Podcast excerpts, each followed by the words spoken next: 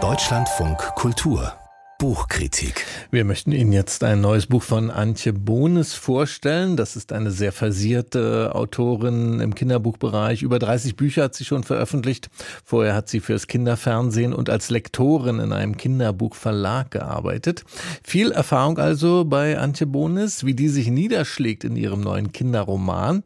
Das hat sich Silvia Schwab für uns angesehen. Guten Tag, Frau Schwab. Guten Morgen. Nebenan ist doch weit weg, heißt dieses Buch. Um welches Nebenan geht es denn da überhaupt? Ja, das geht um Polen. Polen ist fast nebenan und dann eben doch wieder weit weg, zumindest von Berlin aus gesehen. Dort in Berlin lebt die zwölfjährige Edith mit ihren Eltern und ihrem jüngeren Bruder und demnächst werden sie aus beruflichen Gründen nach Polen umziehen. Dieser Jugendroman erzählt nun von Ediths ersten drei Monaten in Krakau, von ihrer Sehnsucht nach Berlin, von ihrer anfänglichen Einsamkeit und dann auch von der wachsenden Neugierde auf die neue Heimatstadt und schließlich vom Erlernen dieser doch schwierigen Sprache, von neuen Freunden und einer aufregenden Entdeckung. Und dieses Nebenanland Polen, wie sieht das erstmal aus für Edith, als sie da neu hinkommt? Ja, das ist schon interessant. Also noch zu Hause in Berlin vor dem Umzug begegnen Edith und ihren Eltern jede Menge Vorurteile und auch die bekannten dummen Witze über die Nachbarn im Osten. Und umgekehrt erfährt dann das Mädchen in Krakau selbst auch Ablehnung und Vorurteile gegenüber den Deutschen, also gegenüber ihrer wirtschaftlichen Überlegenheit und vor allem gegenüber der wohl verbreiteten deutschen Besserwisserei. Vieles läuft hier in Polen auch ganz anders. Vieles verwirrt, verunsichert das Mädchen auch erstmal. Das sind Kleinigkeiten wie die Schulnoten, die ganz anders strukturiert sind oder ganz grundlegende Unterschiede wie zum Beispiel die große Bedeutung des katholischen Glaubens für viele Menschen. Aber grundsätzlich gibt es doch nur wenige Hindernisse für Edith. Also sie integriert sich relativ schnell. Sie haben ja die Vorurteile, die sich zum Teil eben auch in komischen Witzen niederschlagen, ähm, schon angesprochen.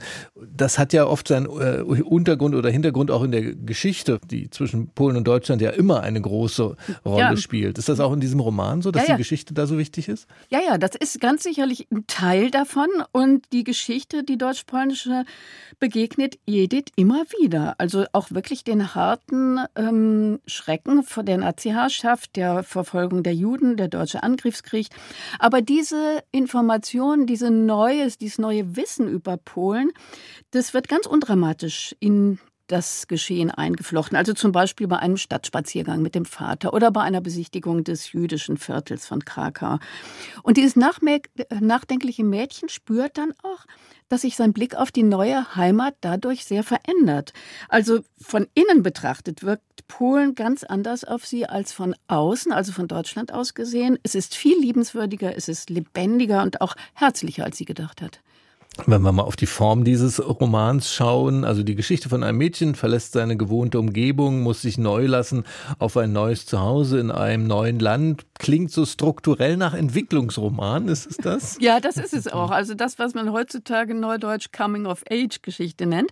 Also ein Entwicklungsroman, in dem die Protagonistin, wie in vielen Entwicklungsromanen, in der Auseinandersetzung mit einer unbekannten Umgebung, dann mit neuen Menschen, einer fremden Sprache herausfinden muss, was sie wirklich ist, wer sie ist und was in ihr steckt.